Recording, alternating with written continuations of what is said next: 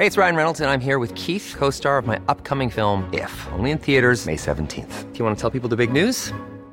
All right, I'll do. Sign up now and you'll get unlimited for $15 a month in six months of Paramount Plus Essential Plan on us. Mintmobile.com slash switch.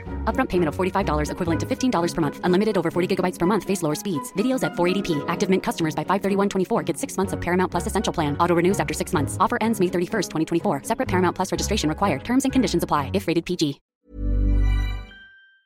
En lo que va de octubre se ha registrado un alza en los casos y decesos por COVID-19 ocurridos diariamente con respecto al mes de septiembre. Se habla de un repunte, una aceleración de los casos COVID y vamos a platicar del tema con Salomón Chertorivsky, profesor del Centro de Investigación y Docencia Económicas y exsecretario de Salud. Buenos días. Salomón, buenos días. Hola Lupita, Sergio, espero que ustedes, que la producción y que quienes nos escuchan encuentren con salud. Eh, nos dicen que no es un rebrote propiamente dicho, ¿tú qué piensas? Eh, en efecto, Sergio, creo que, hay que decirlo con toda puntualidad.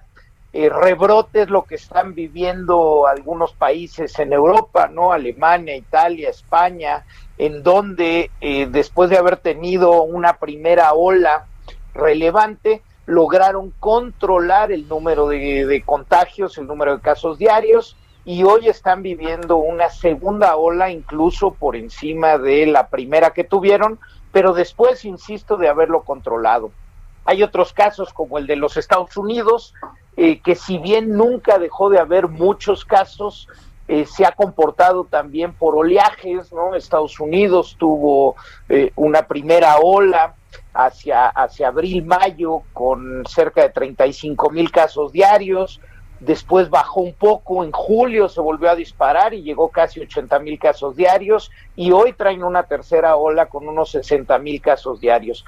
En el, en el caso de México, pues lo que tenemos es eh, que desde el 28 de febrero, el primer contagio que hubo en nuestro país, nunca hemos podido controlar el número de contagios, la epidemia ha, ha continuado y lo que tenemos en estos momentos es muy probablemente una aceleración importante eh, del número de contagios y así lo veremos en las próximas semanas, Sergio. Eh, Salomón, ¿qué deberíamos estar haciendo en estos momentos? Las medidas que se han tomado, pues algunas se han criticado, se ha criticado que, por ejemplo, el uso del cubrebocas se haya minimizado, pero la gente a estas alturas ya está cansada, está desesperada. ¿Qué debería estarse haciendo?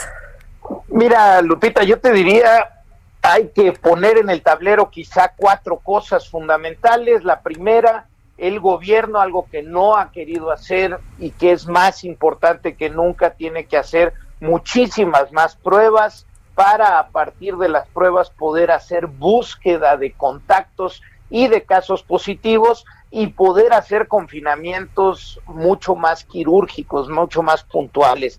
Eh, segundo, como bien lo dices, el uso del cubreboca en lugares públicos cerrados es fundamental, hoy lo sabemos y tendría que estar mandatado. Tercero, en efecto hay una fatiga ya de tantos meses, hay un, hay un hartazgo y no ayudan los falsos eh, mensajes de, triunfalismo, ¿no? De que si ya se aplanó, de que si ya salimos, que si ya se logró. Creo que hay que hablar con realismo, creo que hay que hablar que esta pandemia nos va a acompañar un largo periodo de tiempo y por tanto no podemos bajar la guardia. La guardia es la higiene, la distancia, el cubrebocas y tomar todas las medidas pertinentes para poder continuar eh, lo más normal posible con este, nuestra vida diaria y sobre todo con la actividad económica. Y cuarto y último, pues viene ya el invierno, viene la temporada invernal. Con ello, con el frío, siempre las enfermedades respiratorias crecen, eh, la, la influenza estacional se hace presente y por tanto las medidas de protección personal se tienen que intensificar. Bueno, o sea que sí hay formas de, de combatir el COVID y que son formas más eficaces de las que se están aplicando? Totalmente, Sergio. Este, otra vez dos muy sencillas. Una es número de pruebas tiene que crecer de manera importante. Hoy sabemos que tanto las personas que son asintomáticas, es decir, las que no muestran síntomas pero están allá afuera contagiando, y eh, que, el, poder trazar, poder buscar y poder encontrar espacios físicos de, de contagios permite hacer aislamientos puntuales sin tener que llegar a confinamientos totales de, de, una población este, en su conjunto. Segundo, pues que el tema del cubrebocas tendría que ser mandatado, no como una afrenta a las libertades individuales, sino realmente como un bien para protegernos eh, los unos a los otros.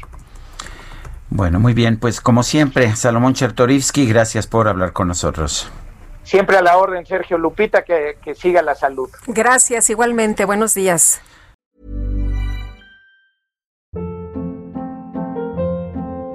Hold up. What was that? Boring. No flavor. That was as bad as those leftovers you ate all week. Kiki Palmer here, and it's time to say hello to something fresh and guilt-free. Hello Fresh. Jazz up dinner with pecan-crusted chicken or garlic butter shrimp scampi. Now that's music to my mouth. Hello Fresh. Let's get this dinner party started. Discover all the delicious possibilities at hellofresh.com.